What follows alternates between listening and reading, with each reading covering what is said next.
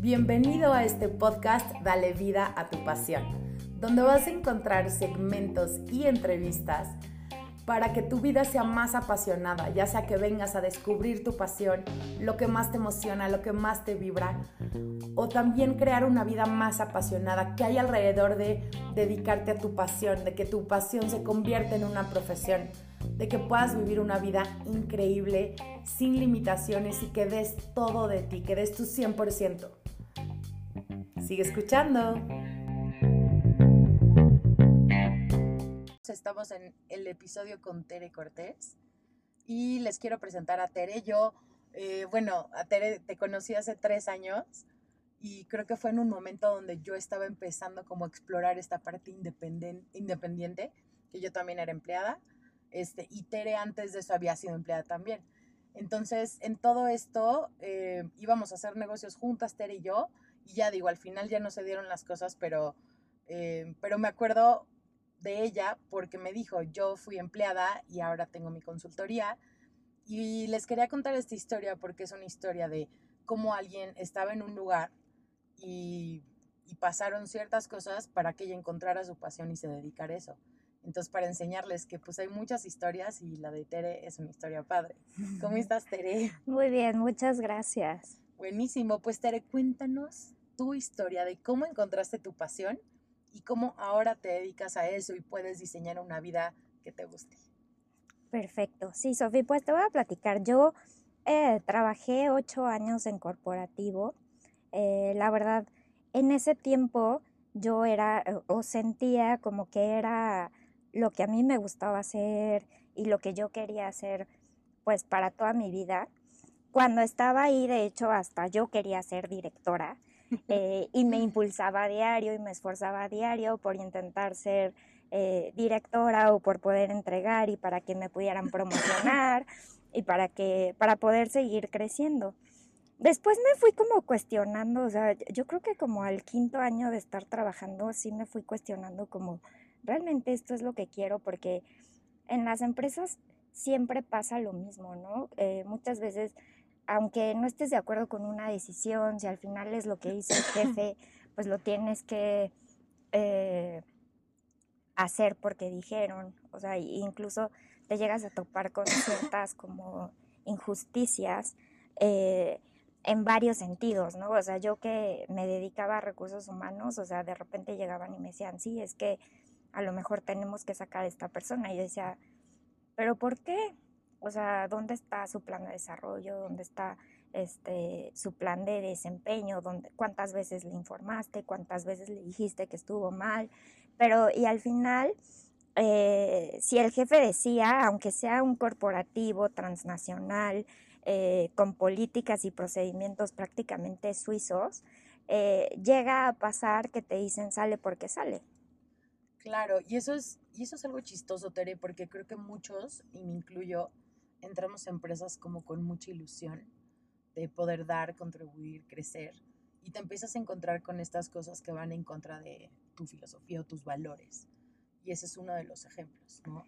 Exacto, o sea, ya cuando algo va en contra de, tus valores o de, tu visión, de tu misión, de lo que tú quieres eh, internamente, empieza a chocar un poco incluso con lo que tú pensabas que quería ser, ¿no? Que en ese entonces yo quería ser directora, ¿no? Ah. Eh, y yo luchaba por eso, pero entonces decía, y quiero ser ese tipo de directora o quiero ser ese tipo de persona. Y luego si no soy así, pues no voy a llegar a hacerlo, porque si yo ahorita estoy reclamando y estoy diciendo y por eso me califican mal, porque estoy tratando de dar o intentando dar mi opinión y al final no es bien vista porque al final tampoco es tan política, entonces a lo mejor pues eh, la política tampoco es para mí, ¿no? Que de entrada yo siempre he dicho que este, las empresas privadas generalmente tienden a ser eh, como más flexibles en cuestiones de política, pero la realidad es que no. O sea, sí, no. La neta. La realidad es que no, o sea, la política se da en todos lados. Digo, al menos que te toque un jefe maravilla. Yo la verdad es que tuve este mucha suerte muchísima suerte porque mis jefes los primeros cinco años eh, que yo estuve en esa empresa, porque duré en la misma empresa ocho. Sí, la verdad es que mis primeros jefes fueron una maravilla y de hecho ellos me formaron a lo que yo soy hoy. Eh, el issue fue cuando yo me cambié y ya empecé a ver como otra perspectiva que es como la realidad de lo que generalmente pasa a la gente. Y, y, me refiero como a cosas normales, que es lo que le pasa a todo el mundo, como el, oye, Tere, hazme esta presentación, porque la tengo que presentar y no sé qué. Ah, ok, haces la presentación. Y entonces llega tu jefe y te dice, explícamela porque yo no la entendí. Ah, ok, pues es esto, esto y esto. Cuando llega la presentación con el director general, pues tú piensas que tu jefe va a decir, ah, pues hicimos esto, Tere hizo esto, o por lo menos esto lo hicimos juntos. Claro, pero, al menos. Al menos. Pero la mayoría de los jefes generalmente llegan y dicen, esto lo hice y entonces esto lo diseñé, cuando es cosa que ni ellos ni siquiera saben, ¿no? Claro, y es como, o sea, es una traición directa porque tanto el jefe como tú saben que tú lo hiciste. Y es como, o sea, algo horrible. A mí me pasó demasiadas veces. Claro. Y causa mucho enojo, ¿no? Claro, o sea, cuando yo lo veía, yo decía así de qué.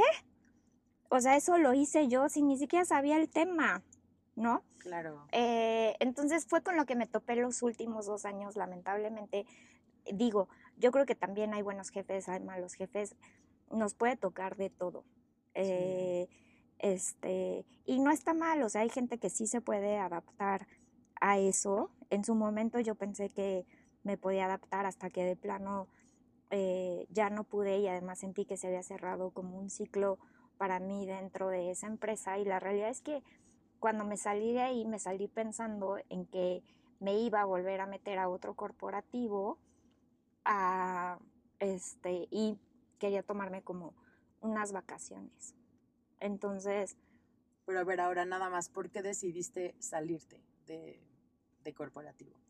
La salida prácticamente fue por eh, eso, o sea, por, por, darme cuenta que habían ciertos valores dentro de eh, el mundo corporativo que no iban conmigo, como mm. la cuestión de la política, la cuestión de este, ética. Y me, me chocaba un poco ese sentido de, sí, nosotros somos éticos y nosotros vamos contra, este, con las políticas y nosotros tenemos compliance, pero la verdad es que por detrás no, o sea, por detrás firman N este, formatos que, ah, sí, nos salimos de la política, pero entonces que firmen todos y ya no importa que nos salimos de la política, ¿no?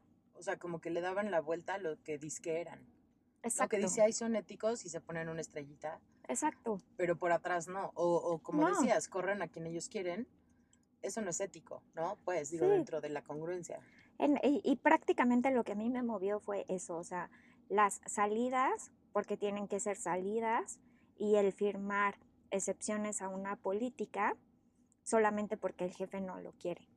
Claro. Y entonces a mí, eh, pero por el otro lado dicen, sí, nosotros seguimos las políticas de tienes que dar tres avisos antes, le tienes que avisar al empleado que va mal. Eh, sí, pero en 10 no, y por qué en 10 no y en los otros 30 sí, pero entonces tú dices que sí vas con las políticas, o sea, se me hace totalmente injusto. Sí, y es como cuestión de valores, o sea, no es en sí que, o sea, que esas cosas pasen, pero es, es como de valores, y aquí como que Tere tenía otros valores diferentes a como esas instrucciones que venían de quien sea, ¿no? Sí, pues la realidad es que eso fue lo que pasó y por eso, por eso decidí eh, que mi ciclo ya ahí este, había terminado y la realidad es que eh, generalmente eh, yo siempre opino que cuando te sientes mal, siempre ayudar a los demás te va a ayudar como a sentirte bien. y es un poco, al final cuando salí, o sea, cuando empezaron, te digo, a, a pasar esas cosas de, después de cinco años, yo decía, o en mi mente estaba así de, ¿por qué está todo lo que trabajé? Porque al final yo me maté. O sea, trabajaba de 8 de la mañana a 8 de la noche, 9 de la noche, 10 de la noche, algunas veces 11, 12. Eh, y daba todo porque a lo mejor en ese momento sí yo quería ser este, directora, pero ya después de que pasaron cinco años y empiezo a ver así como cosas que no iban conmigo, me sentí como un poco perdida en ese sentido y fue cuando dije, bueno, a lo mejor eh, si ayudo a gente voy a poder este, como lograr encontrar qué es, qué es lo que yo quiero hacer. Entonces me metí a varias entrevistas para hacer voluntariados y literal, o sea, yo salí de trabajar un jueves y el siguiente jueves, así en una semana, yo ya estaba tomando un vuelo a Indonesia para, ir a hacer, para ir a hacer un voluntariado con niños. Y al final, como mi profesión es psicóloga, me, me, me aceptaron y fue como un tema, yo estaba contenta porque además no iba a pagar hospedaje, no iba a pagar eh, comida y pues iba a vivir eh, de mi trabajo ayudando a niños, entonces como que sentía que estaba padre, quería conocer como otras culturas eh, y estuve ahí como tres meses, después seguí viajando, estuve, total que estuve un año en Asia. ya después regreso a México y obviamente regreso prácticamente sin un peso, sin un peso. Y, de entrada llegué y como que no me ubiqué en la ciudad. O sea, como que la mm. ciudad sentí que, eh, que no era lo mío. Yo venía de, eh, de, haber vivido ya seis meses en Tailandia, en una isla de 10 kilómetros. no, bueno, llegaste al DF así de, ¿qué es esto? El terror. Exacto, donde no había nadie. Y este, y llegué al DF y era así como ruido, este, me dolía la cabeza, sentía como mucha presión, tráfico, este, todo. O sea, yo, a mí me encanta el DF y creo que es una muy buena ciudad, pero si vives en el mismo lugar y te mueves en el mismo lugar, o sea, si en tu misma mm. zona tienes trabajo, casa, súper amigos, familia y todo, está padre. No te mueves tanto. Exacto. Pero la realidad es que pocos pueden tener eso. Entonces es horrible así que te digan tus amigos, ay, vamos a tal lugar y que de plano digas, mejor no voy porque una hora de camino, una hora de regreso, qué flojera, ¿no? Entonces como que no me empecé otra vez a ubicar en, eh, en Ciudad de México y yo, eh, a mí siempre me gustó Playa del Carmen. Entonces, eh, igual que la vez pasada, o sea, yo creo que llegué un lunes y el jueves, o sea, aterricé de Tailandia un lunes y el jueves llego con mis papás y les digo así de, ay, el martes me voy a Playa del Carmen. O sea, te tomas decisiones muy rápido, muy bien. ¿Sabes qué pasa? que si lo piensas no lo haces. O sea, creo ah. que si lo piensas, lo meditas, lo planeas, o por lo menos yo no lo haría. Mm. Mis decisiones siempre han sido de un día para otro así de lo hago en una semana y lo hago y voy. Y ya, ya que llegué, ya digo así de, ay, si lo hice, ok, ¿y ahora qué hago? Sí. Este, pero si no tomas las decisiones así, no lo haces. Y la realidad es que te digo, o sea, yo subí con mis papás el jueves y les dije, me voy el martes a Playa del Carmen. Y mis papás así de, estás loca, ¿cómo? Así acabas de regresar un año de Asia. Sí ellos juraban que ya me iba a quedar a vivir y además con ellos, porque llegué a su casa, porque mi departamento cuando me fui a Asia, pues lo renté. Entonces cuando regresé, pues no lo tenía. Claro. Y este, y además les dije, y me voy en mi coche, porque lo único que tenía era mi coche. Ah, ok. Entonces, como que yo decía, bueno, por lo menos necesito en qué moverme, este, y algo, o sea, en última, si necesito dinero, vendo mi coche y ya. Pues sí, allá, claro. Allá y ya, ajá. Por eso me lo quería llevar, entonces... ¿Te fuiste manejando hasta Playa del Carmen? Me fui manejando hasta Playa del Carmen. horas. Sí, me fui manejando hasta Playa del Carmen y mis papás se morían de miedo. Total que mi mamá me, ya les, me dijeron, estás loca, vete en avión vende el coche y allá te compras otro. Y yo así de, no, porque además yo tengo como un attachment a cosas. Okay, okay. como que me sentía segura, sí. me sentía segura en mi coche. Total que les dije, no es negociable, me voy en mi coche y ya, o sea, sorry. Y ya mi mamá, pues me voy contigo. y ya me fui con mi mamá, estuvo padre. La verdad el viaje estuvo padre, me fui en coche. Obviamente no tenía dinero, este, y empecé a buscar trabajo. Primero empecé a buscar trabajo como en recursos humanos, pero eh, como en cuestión hotelera está complicado, o sea, ganas muy poquito. Sí. Y es, es, muy pesado, ¿no? Las horas. Las horas son pesadas, el trabajo es de lunes a, a sábado. Sí. Este, y la verdad yo iba por calidad de vida, no iba, o sea, en mi mente yo tenía, o sea, ya en ese entonces yo ya buscaba calidad de vida y yo ya sabía que no quería ser, este, directora, ¿no? O sea, yo ya quería, para mí ya era más importante, pues, la familia, yo tener como mi bienestar. O sea, tu visión de vida cambió mi visión de vida, mi visión de vida cambió totalmente y, y, cambió totalmente en todo sentido, ¿no? O sea, yo te puedo decir que ahorita incluso ya no me compro tanta ropa. Mm. Este, si, si tú te das cuenta que puedes vivir con lo que traes en una maleta un año eh, y que puedes comer bien y, y que el tener más tiempo para ti te hace sentir más feliz, es mejor. Entonces, empieza a cambiar un poco tu perspectiva en cuanto incluso, incluso hasta cambió mi perspectiva hasta en cuidado del medio ambiente, ¿no? O sea, mm. ya más en el sentido de, pues, tantos zapatos, tantas bolsas, los animales, este, todo. O sea, en serio ya cambió todo. Y también lo que empecé a pensar en ese entonces es, o sea, el mundo no va a cambiar solo, porque muchas veces la gente dice, Ay, y si yo no me compro mi chamarra de piel, alguien se la va a comprar, ¿no? Pues sí, pero por ti empieza un paso. Y no digo que no se compren una chamarra de piel, sino que no necesitas tener mm. cinco. Claro, y es como una perspectiva de qué es lo más importante para mí o qué es lo que más me llena.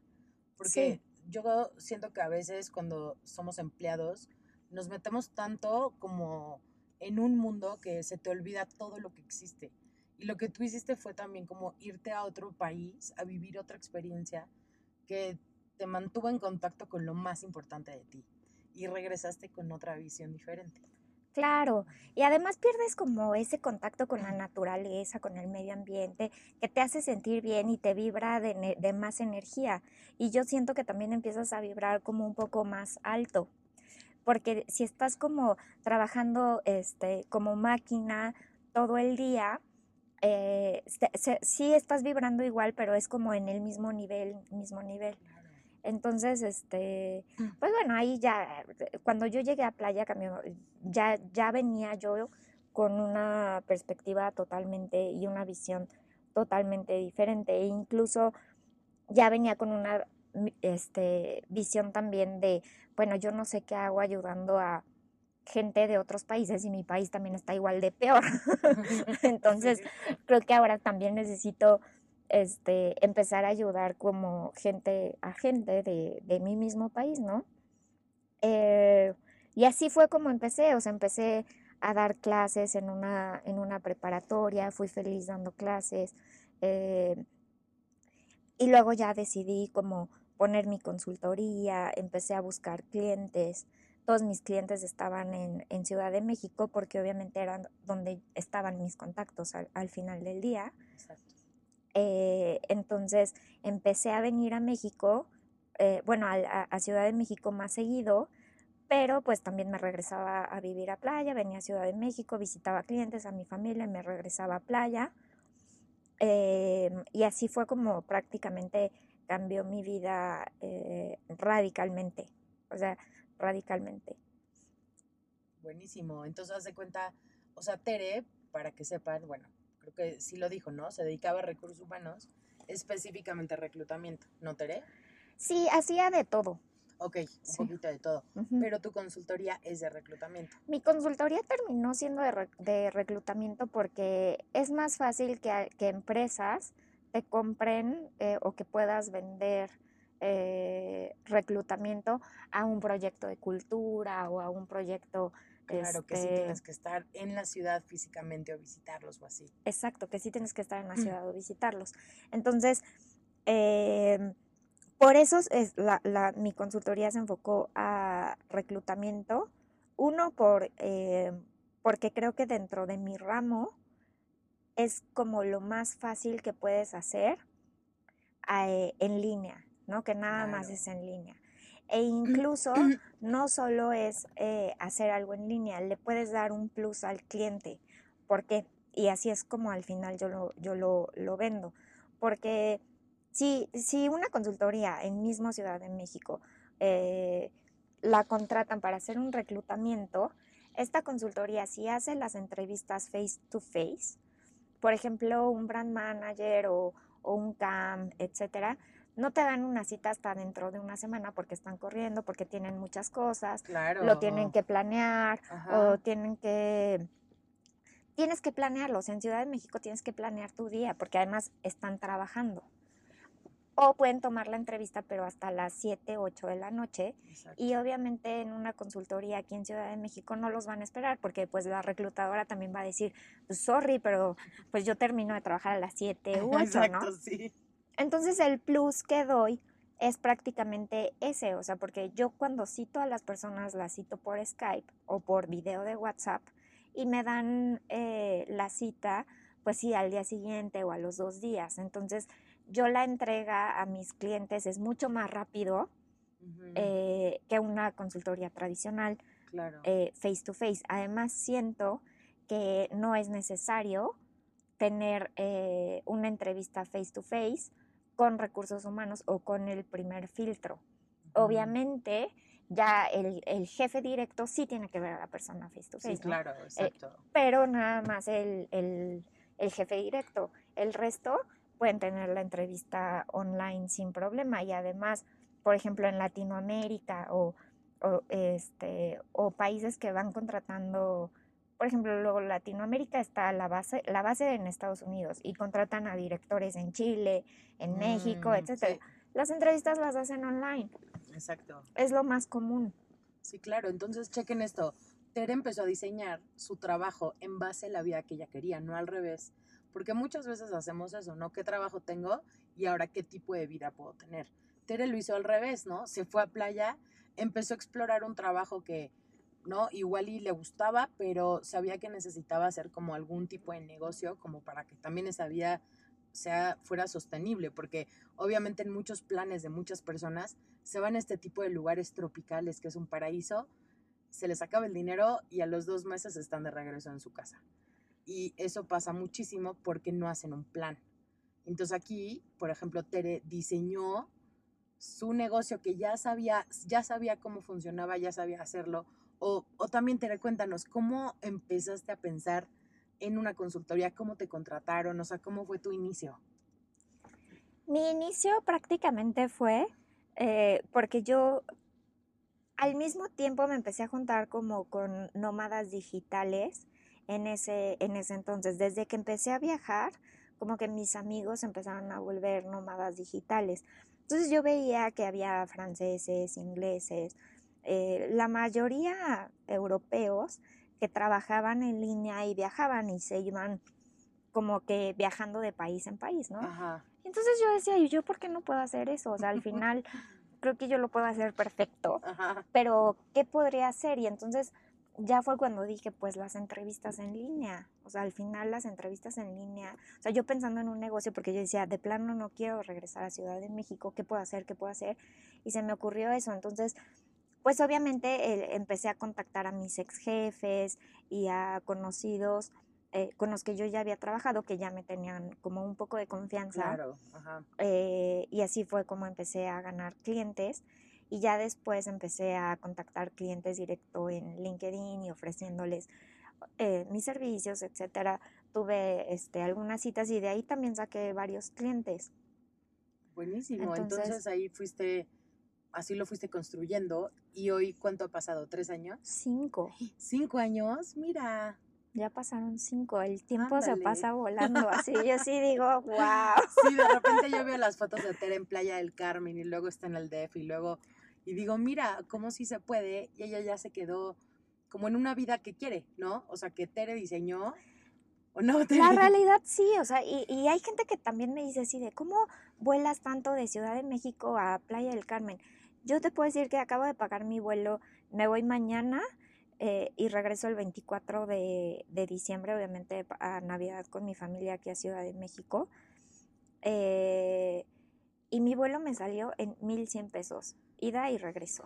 Ándale. O sea, Está súper barato para los que no, bueno, si no son mexicanos. sí, o sea, son muy baratos esos pesos. literal, o sea, literalmente, eh, bueno, obviamente vuelo sin equipaje, Claro, sí. pero, pero súper barato, o sea, no se me hace como que eh, nada descabellado y por eso puedo ir y regresar sin problema. Claro, o sea, también lo planeas, buscas promociones, o sea, cuando estás en una situación así, no vas a pagar con tus 5 mil pesos por un vuelo como lo hace un turista. No, Tere nunca. también sabe aprovechar las oportunidades de descuentos para que le quede con la vida que ella busca, porque pues va a venir a ver a su familia, eh, va a venir a ver un cliente tal vez nuevo que va a conocer y que sabe que está en el DF, pero este pues es parte de su trabajo ahorita, ¿no? Exacto.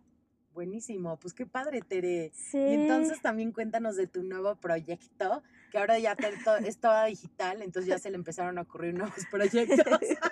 Sí, pues fíjate que acabo, acabo justo hace 10 días de lanzar mi tienda en línea. Eh, y también, o sea, me salió la idea de la tienda en línea porque muchos de los nómadas digitales que conozco, eh, uno de los negocios que tienen es eh, tiendas en línea.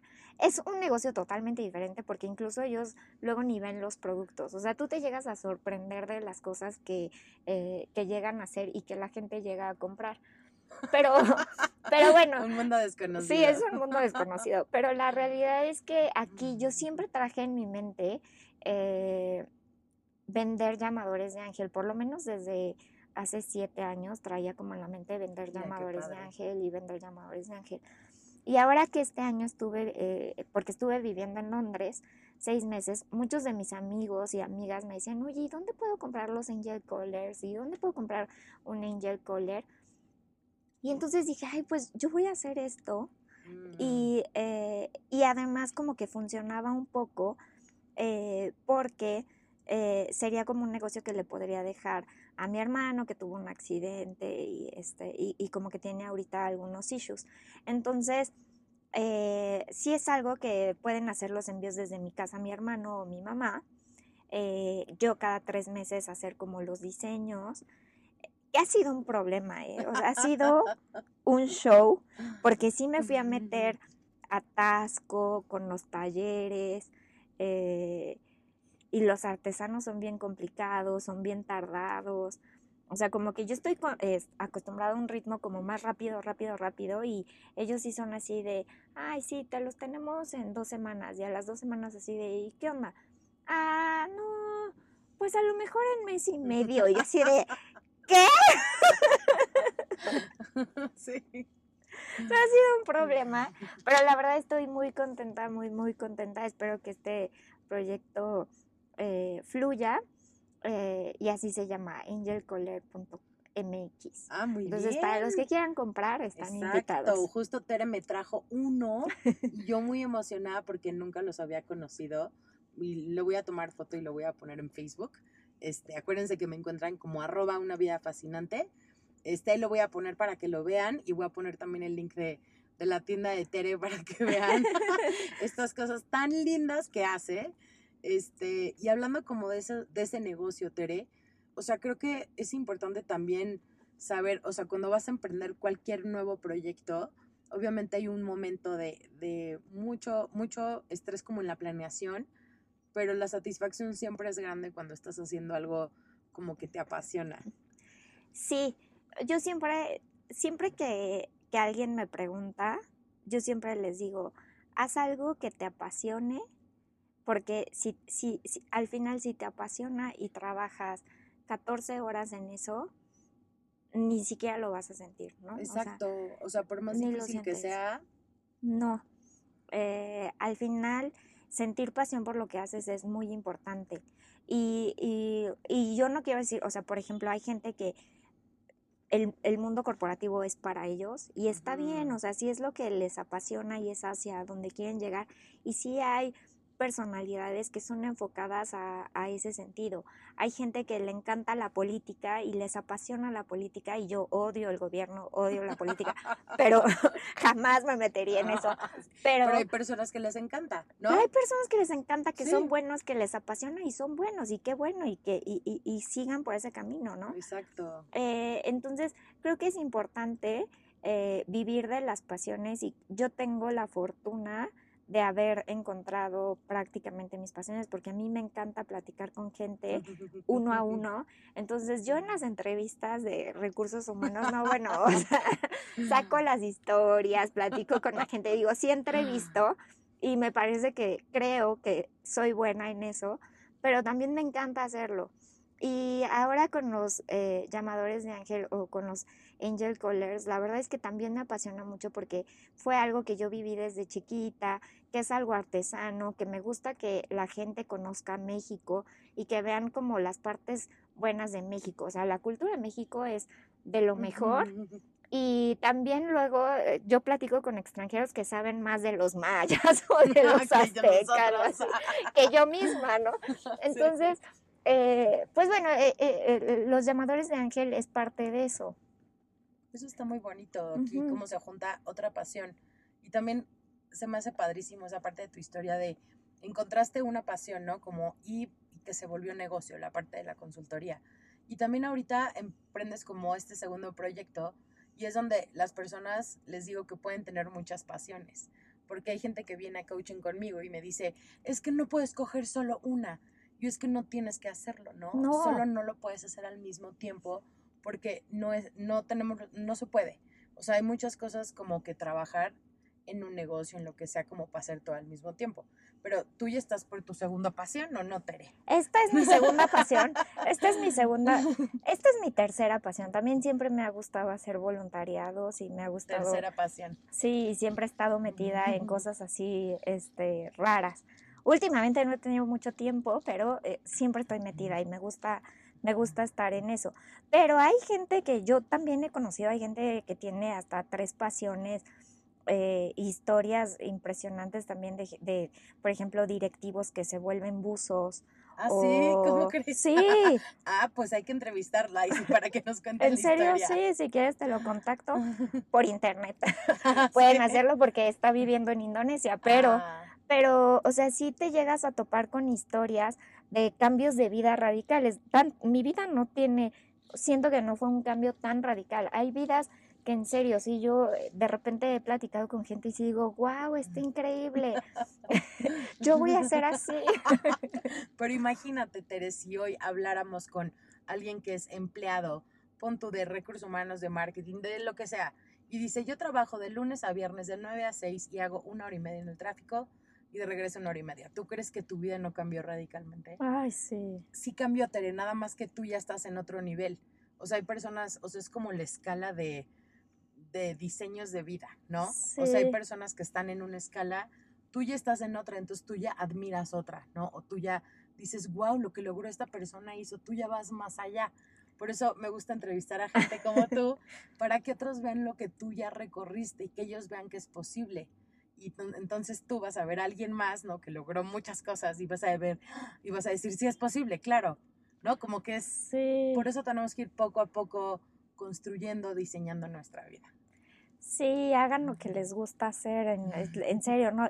algunas veces a lo mejor ni siquiera eres bueno, pero si es tu pasión tienes que trabajar hasta hacerte bueno. Y te vuelves bueno. Y te vuelves bueno.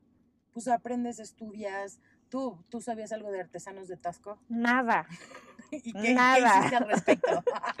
pues me metí a estudiar de todo, así de videos, este, platicar con gente, investigué, eh, me metí, todo, o sea, ya hasta sé cómo hacen las bolitas, cómo, por qué suenan, por qué unas suenan menos, este, cuántas, eh, no, ya, ya sé de todo, pero así es, o sea, como que aprendiendo, investigando, y tampoco quedarte con el no o con el qué miedo o con el eh, qué miedo. La verdad es que yo sola agarré una camioneta y me fui manejando atasco sola de ida y de regreso, sin ayuda de nadie. Y me veo chavitas y de me pueden asaltar y todo el mundo dice Cuernavaca está súper peligroso.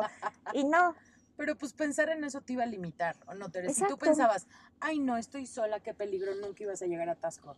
Pero tú misma creíste en ti y en tu proyecto, en tu pasión, y ve lo que estás logrando. Ya tienes una tienda, ya medio físicamente eh, eh, o sea, lo que vende, que es impresionante cuando piensas en una idea y de repente ya es. Ay, sí, palpable, es increíble. Yo también estaba tan feliz. Yo voy a abrir mi regalo. estaba tan feliz. Sí. Y entonces, chequen, aquí tengo mi regalo. Así suena, ¿verdad? Sí. Muy bien, Tere. Sí. Este, pues me encanta, me encantó haber platicado contigo. Creo que Em, me gustaría que les dieras un consejo o varios a personas que tal vez están como sin saber qué les gusta o sin saber cómo hacerlo. ¿Qué les dirías tú? Yo, yo creo que yo les diría, empiezan nada más a cuestionarse eh, muchas veces con, con preguntas puedes llegar a saber si realmente lo que quieres es lo que te gusta. Y no precisamente tienen que ser hacia positivo de sí, sí me gusta. Puedes empezar con lo que no te gusta. Eh, y ahí tan solo ya es un paso, o sea, te empiezas a cuestionar, esto no me gusta, esto, si no te gusta o hay algo que, que no te pega, entonces trata de cambiarlo, porque sigues ahí? Entonces, esas preguntas de lo que hago es lo que me gusta, eh, es a donde quiero ir, cómo me veo en cinco años, si me veo haciendo esto. Eh, y, también otra cuestión es eh, pedir retroalimentación y, aceptar consejos. Creo que eh, la gente es muy cerrada a aceptar consejos y retroalimentación. Entonces, a lo mejor si no, si no estás llegando a donde quieres llegar, porque por eso te estás cuestionando lo que te está pasando, eh, pregunta, pero pregúntale no a uno, o sea, pregunta a cinco personas. ¿Tú cómo me ves? ¿Sí me verías haciendo esto? ¿No me lo ves? ¿Por qué no? Eh, ir y, que eso te vaya retroalimentando en hacia dónde quieres llegar. Y también eh, no dejarte llevar como por estereotipos, que es como lo que está bien. Eh, los estereotipos matan. O sea, la verdad es que los estereotipos matan a la gente. Lo, lo que yo les recomendaría es siempre lo diferente es más fresco, más animado, con más alegría. Entonces, eh, los estereotipos ya en estas generaciones no deberían de, eh, de seguir funcionando como estereotipo. Eh, entonces también cuestionarte si eso es lo que, lo que realmente quieres y hacia, hacia dónde quieres llegar. Claro. Buenísimo. Pues miren, ahí están los consejos de Tere. Síganlos, apúntenlos y tómenla como ejemplo de cómo sí se puede diseñar una vida que tú puedas amar y puedes seguir reinventándote, ¿no? Si después de cinco años como Tere, si te ocurre hacer otros negocios, pues adelante, ¿no? Y pues ella es un ejemplo. Y pues muchas gracias, Tere, por estar aquí. No, al contrario, muchísimas gracias y de verdad mucho éxito en tus proyectos y mucho éxito a todos los que escuchan en todos sus proyectos. Espero que, que, a todos les vaya bastante bien. Muchas gracias, Tere. Entonces, eh, pues muchas gracias a todos por escuchar y nos vemos la próxima semana.